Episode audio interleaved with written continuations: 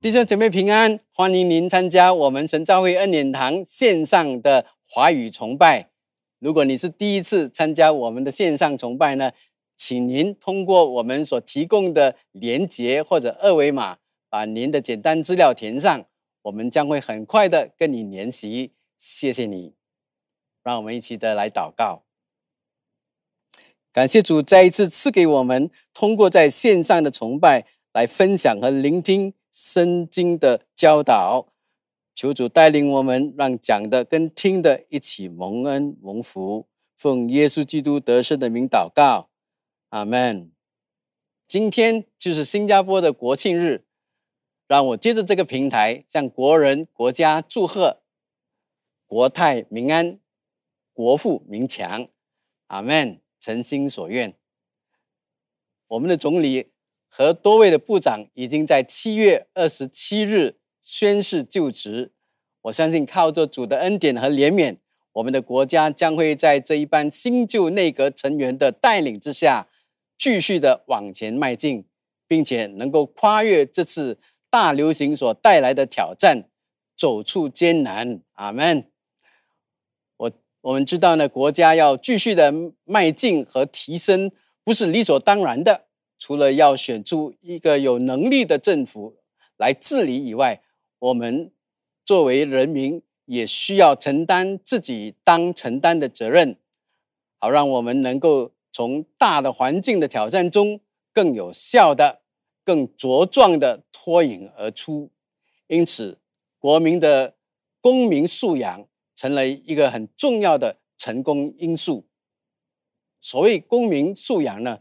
就是公民平时的生活修养，特别是指呢高尚的品质，还有正确的待人处事的态度，因为它将让我们的政治继续的清廉，社会持续的进步，国家保持富强，国民灵巧顺良。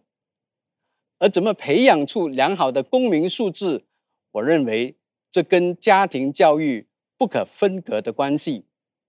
当然，这不是我今天的课题，因为这课题太大了，所以要设置这个范围，我们需要的是另外一个平台，而这就是家庭生活教育的这个平台。神教会恩典堂在这五年里，我们通过五个大战略，就是挽回家庭和婚姻，觉醒下一代，影响社区。强化使命，这个门徒还有迈向万国的这样的一个平台呢，我们更要加强的，就是强化和造就我们恩友的家庭和婚姻这一方面。这是神借助赵克文牧师还有整个领导的团队，托付教会要去着重的使命门训装备。今天我要从教会。作为基督徒属灵的大家庭，见证神的荣耀的一个地上的组织的这个角度，去倡导天国的文化，活出天国国民的素养，并在敬畏和敬拜神的前提底下，尽心的去培育、鼓励、挑战、推动、支持每位恩友，成为一个使神得着荣耀、使国人。得着益处的一个门徒，因此，今天我的正道的讲题是活出公民素养。恩友们，我们应当怎么样的活出天国子民的素养呢？我们怎么样可以带给国家社会正面的能量和祝福呢？让我们从不同的经文中来看看教会还有基督徒应该如何展开一个生活在地上的。天国公民应有的素养。首先，我个人认为，积极的为国人和在位的祷告是很重要的，这是爱国爱民的情操。我们来看提摩太前书第二章一到三节。我劝你第一要为万人恳求、祷告、代求、祝谢。为君王和一切在位的也该如此，使我们可以敬虔端正、平安无事的度日，这是好的。在神我们救主面前可蒙悦纳。这里保罗给提摩太的一个教导，带给我们一个很重要的信息，就是一个属神的儿女，一个跟随主的门徒。当我们祷告的时候，不是只专注在我们个人生命中的需要，而是先要关心众人的需要。所以，作为一个基督徒，神要我们学习积极的去关心他人，多过关心自己。因为第三节是说这是好的，在神我们救主面前可蒙悦纳。注意，我不是说关心自己是错的，我乃是说学习先去关心他人是圣经对我们的教导。在诗篇第一百二十二篇第六到第九节，我们看到诗人呼吁以色列民。在祷告中要纪念以色列。第六节，你们要为耶路撒冷求平安。耶路撒冷啊，爱你的人必然兴旺。愿你在城中平安，愿你宫内兴旺。因我弟兄和同伴的缘故，我要说：愿平安在你中间。因耶和华我们的神殿的缘故。我要为你求福。诗人让我们意识到呢，不只是以色列人该为他们的耶路撒冷城来祷告，我们也应该为我们所属的国家或者城市献上同样的祷告，并且我们可以为国家的四个方面来祷告。第一，为国家的经济来祷告，就好像第六节说的：“爱你的人。”必然兴旺。我们为国家的经济能够富强，向神祷告；我们也为国中的贫穷人祷告，求神赐下怜悯，获得国家的照顾。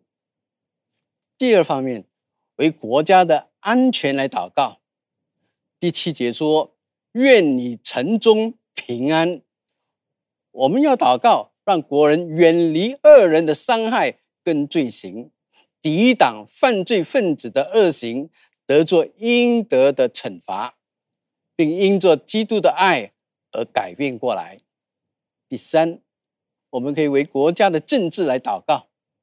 第七节说：“愿您宫内兴旺，求主赐管理这个国家的当权者智慧，还有正直。”祷告神感动所有的公职人员，展现美德。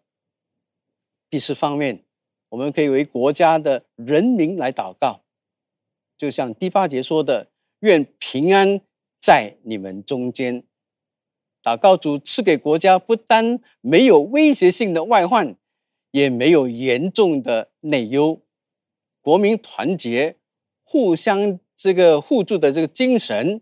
是非常重要的，亲爱的弟兄姐妹，我们的祷告不应该只围绕在教会或者家庭的四堵墙之中。相反的，我们应该走进社区，去为比我们更大的社群来祷告。因为任何国家的兴旺都是源自于祷告的。所以，保罗教导提摩太，他说：“第一。”你要为万人祷告，代求诸谢。同样，或者同时，也要为君王和一切在位的祷告，就是治理国家的领袖们来祷告。所以，作为天国的子民、教会的信徒，我们应该为国家整体的需要来祷告。请问？在我们大部分人的祷告的当中，一开始我们是祷告什么呢？作为神的儿女，我们最优先关切的是什么事情呢？亲爱的弟兄姐妹，我问这个问题，不是要否定你的祷告，也不是要判断你的祷告都不及格，不，绝对不是。我问这些问题，是要向大家指出，我们为自己祷告是一件很自然的事情。是我们很在乎的事情，是我们生命中的需要。但是，主提醒我们，不要为自己忧虑，因为神很爱我们，很关心我们，很在乎我们的需要。可能不少人的观念就是，别人的事我管不着，也不想去管，我自己都搞不定了，我怎么能够去搞好别人呢？这个国家这么大，我这么小。我一个人的力量又能做得到什么呢？我做不了什么事情，也改变不了什么。亲爱的弟兄姐妹，让我今天奉主的名，把撒旦植入在我们里面的错误思维给破除掉。圣经没有教导我们，我们只要顾好自己，做好自己就够了。圣经乃是要我们去关心众人。关心君王，还有一切在位的。有些人或许会说：“我们为国家祷告很久了，但至今都看不见果效，我们就不太想继续祷告了。勉强自己天天这样祷告，又有什么意义呢？”亲爱的弟兄姐妹，主耶稣曾提醒我们：祷告不要灰心。你听过一个理论？叫做蝴蝶效应吗？这是美国气象学家爱德华·罗伦兹在他的一篇论文中提及的。其中，他用来解释一个理论的一个描述是：在南美洲亚马逊河流域热带雨林中，一只蝴蝶漫不经心地扇动了几下翅膀。可能在两周之后引起美国德克萨斯一场灾难性的风暴。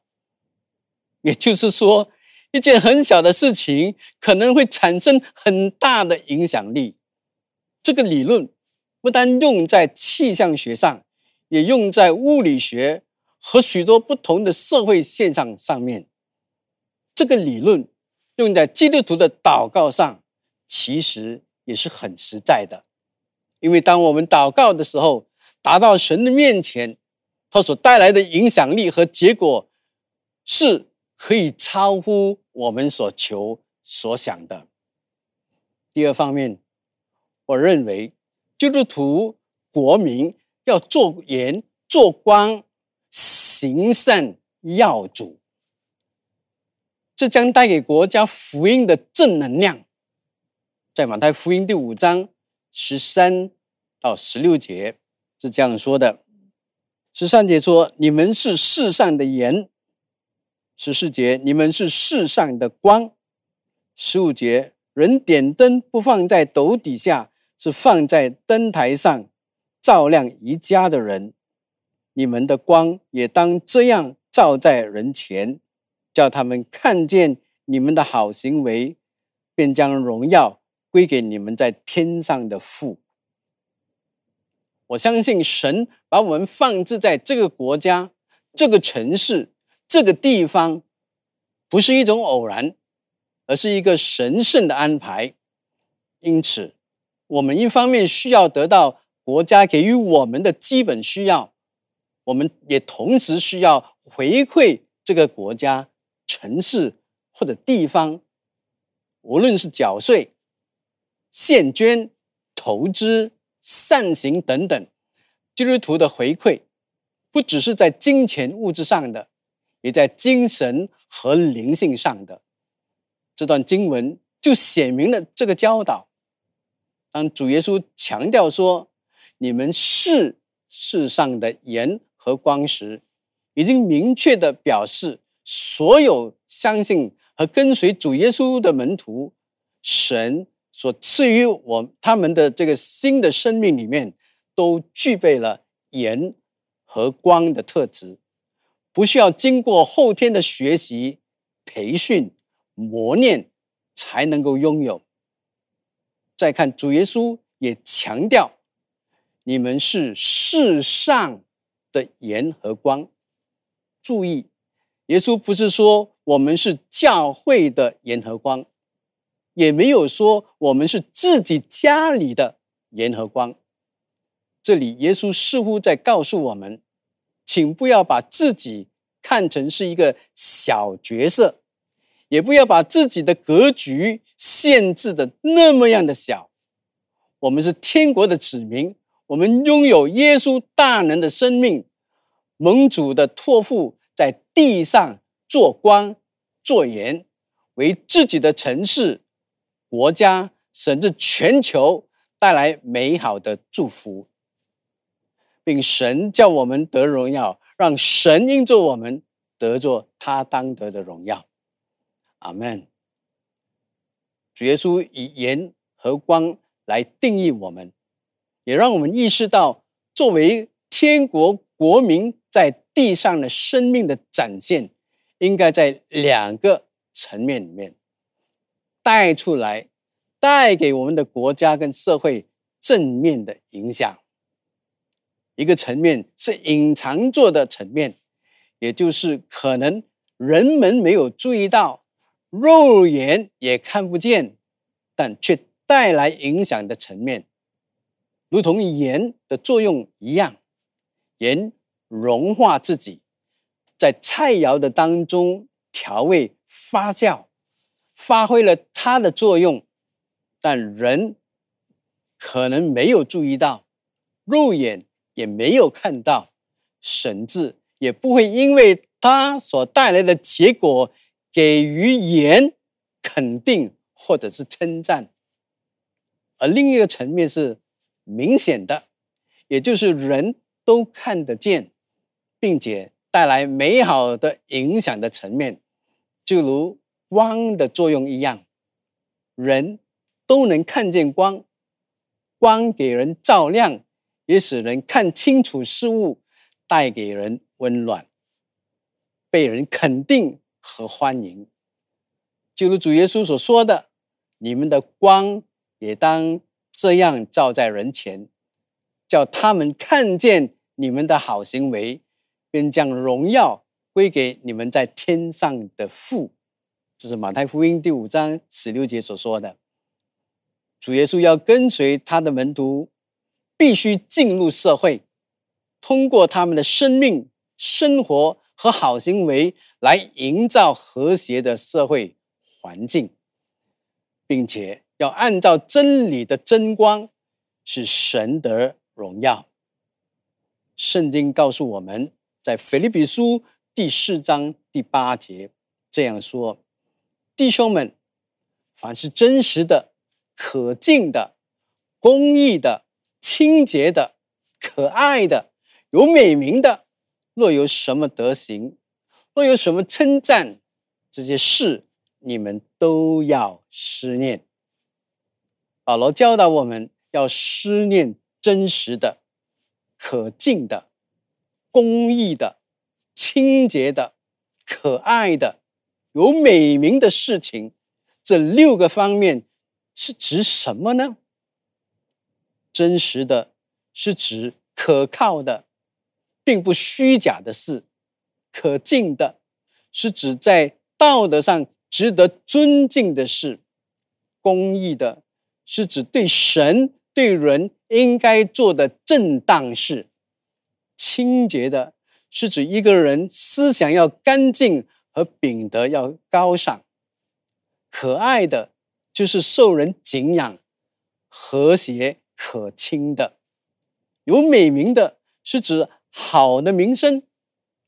另外，德行是指正确的品德和道德行为；称赞这是指一些配受赞许的事和东西。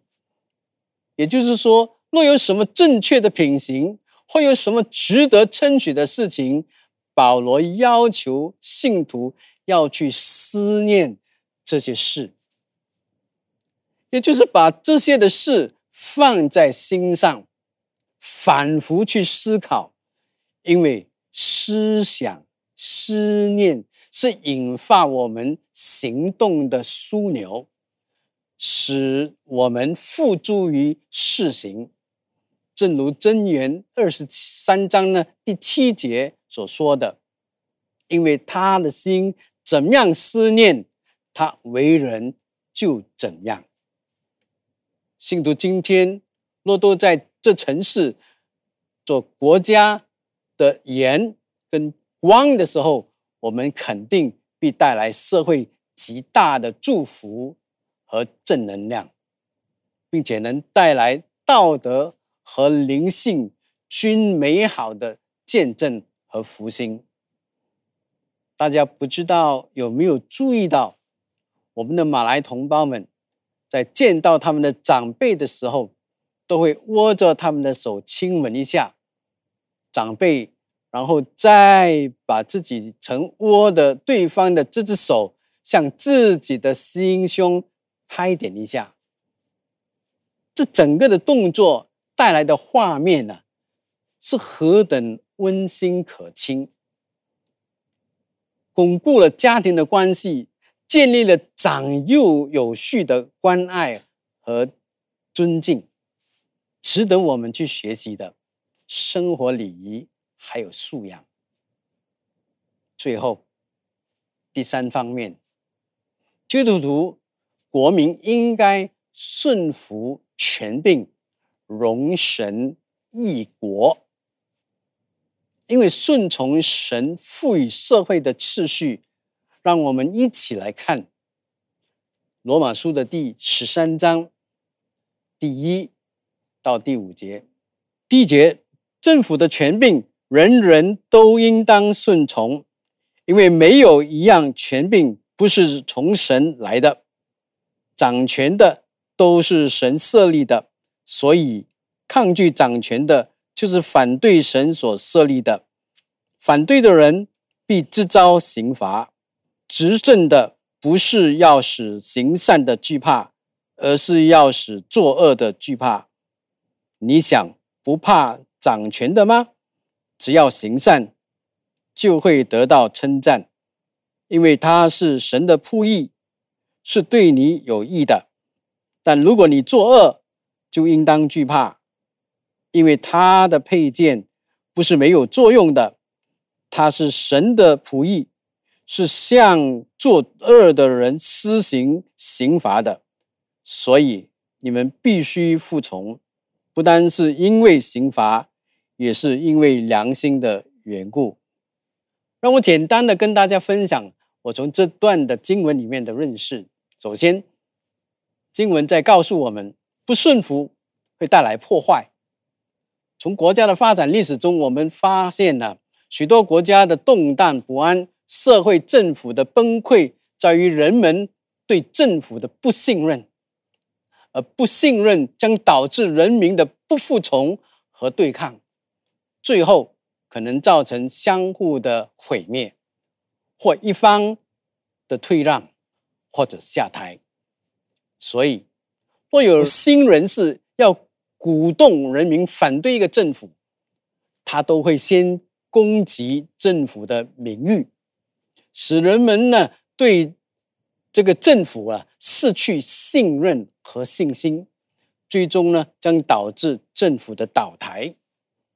因此，从这段的经文来看，我们可以认识，基督徒信仰不是要与掌权者唱反调的，反而，基督信仰的教导是吩咐我们要顺从掌权者，为所住的城市还有国家带来平安和秩序。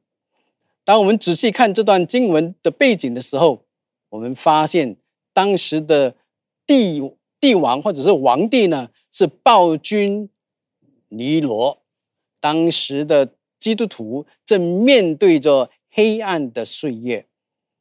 罗马的统治者看自己如同神一样的地位，所有的人都只能听从罗马的统治者，否则格杀勿论。因此，保罗的这一段话其实是一个很反叛、带着震撼性的言论。请看第一节，保罗是说：“没有一样权柄不是从神来的，掌权的都是神设立的。”我们看第二节，所以抗拒掌权的，就是反对神所设立的。再看第四节，因为他是神的仆役。保罗在告诉当时候的读者说：“罗马统治者不是最大的统治者，神才是至终的统治者。罗马统治者只是神所设立的，是神带来的仆役而已。为此，我们便更清楚的知道。”我们顺服掌权者，不是因为他们符合我们的期待，满足我们的要求，而是因为他们是神所设立的，是神的仆役。我们是听从神的命令去做神要我们做的事情。那你可能会说，彼得不是说过，我们听从神，不听从人是应当的吗？没错，彼得曾说过，但我们必须要了解，使徒彼得是在什么样的情况底下讲这样的话？那就是当时掌权者阻止彼得传讲福音，不准他继续讲道的这种情况底下，彼得才说出听从神不听从人是对的这一句话。让我们看见，因为当当权者要做出违反神的旨意和命令的时候，我们才会反抗，才会不顺从。所以，亲爱的弟兄姐妹，不是不可以反对掌权者，而是在什么情况底下，我们才可以这么样做？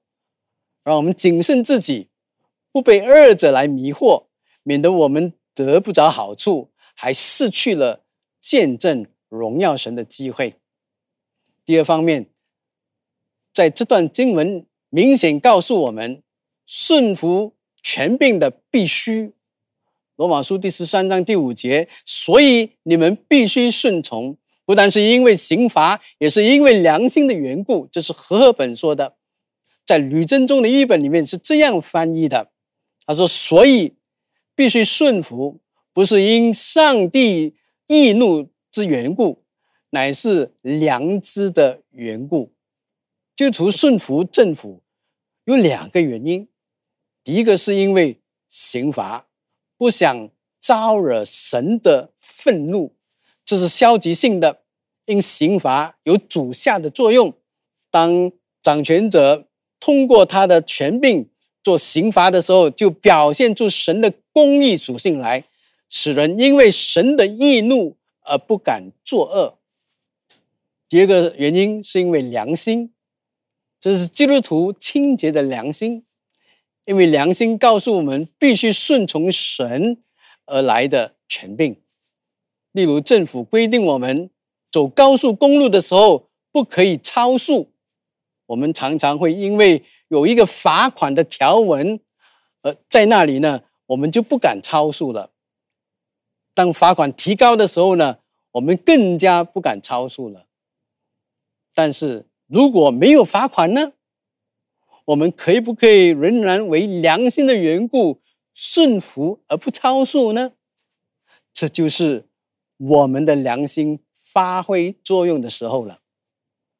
不管有没有。恶劣的结果，我们都能够顺服神的带领吗？让基督徒成为一个真实的良民，而不只而不只是一个表面上的良民而已。因此，倘若国家使用权力是正确的，即使是在损有损于自己，也要照着良心听从掌管统治者的。这样的一个是呼吁，倘若国家的权力的使用是不正确的，即便是会受到逼迫，也要为良心的缘故而顺服神更大的命令。因为我们所遵循的或遵从的，不是世俗的价值体系，而是天上的属灵价值体系。作为一个基督徒，我们是具有双。重的身份的人。我们既是地上国度的国民，也是天上国度的子民。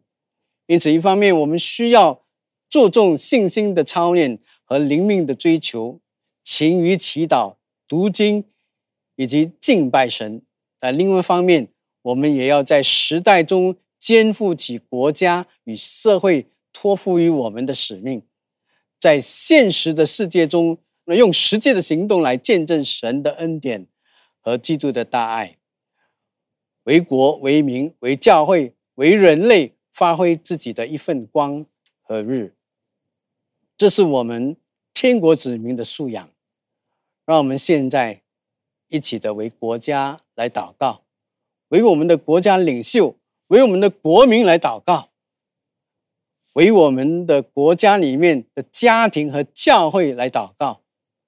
让我们祷告，达到主的施恩宝座前，蒙他的悦纳和应允。请您现在就开口来向主祷告，为国家所面对的疫情、经济挑战，还有国家的内阁成员，为第四代的领导班子来祷告，为家庭所面对的压力和需要来祷告。为教会的教牧信徒来祷告，我们有太多的事可以祷告了。阿门，哈利路亚！我们一起来祷告吧。哈利路亚，哈利路亚！是的，主，是的，主，我们谢谢你，我们向你献上我们的感恩。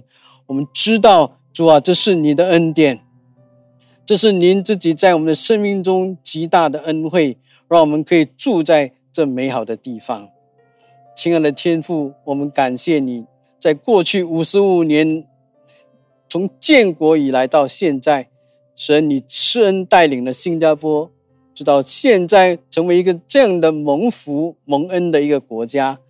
我们谢谢你，不但在经济上赐福了我们，也在政治、治安、教育等方面赐福给我们。也感谢您差派。还有兴起您的仆人和使女，在新加坡这块土地上努力的、默默的耕耘，使多人因此得着您赐予的救赎恩典。感谢您天父，因为您也赐给我们有美好的国家领袖，带领新加坡继续的稳定的成长和进步。求你赐予他们智慧。继续带领新加坡脱离疫情和经济的困难，使您的旨意行在新加坡，如同行在天上，成为本地和其他国人的祝福。求主纪念众弟兄姐妹在疫情下各方面的需要、挑战和压力，无论是经济上的、是工作上的、是学习上的、是人际关系上的、身体的疾病和精神的困扰。还有灵性上的问题和挑战，求主您施恩跟怜悯我们，引领和保护我们。求圣灵赐智慧和能力给我们，让我们再次因你的爱，可以安然的度过，在阴霾中看见亮光，在风雨中看见彩虹。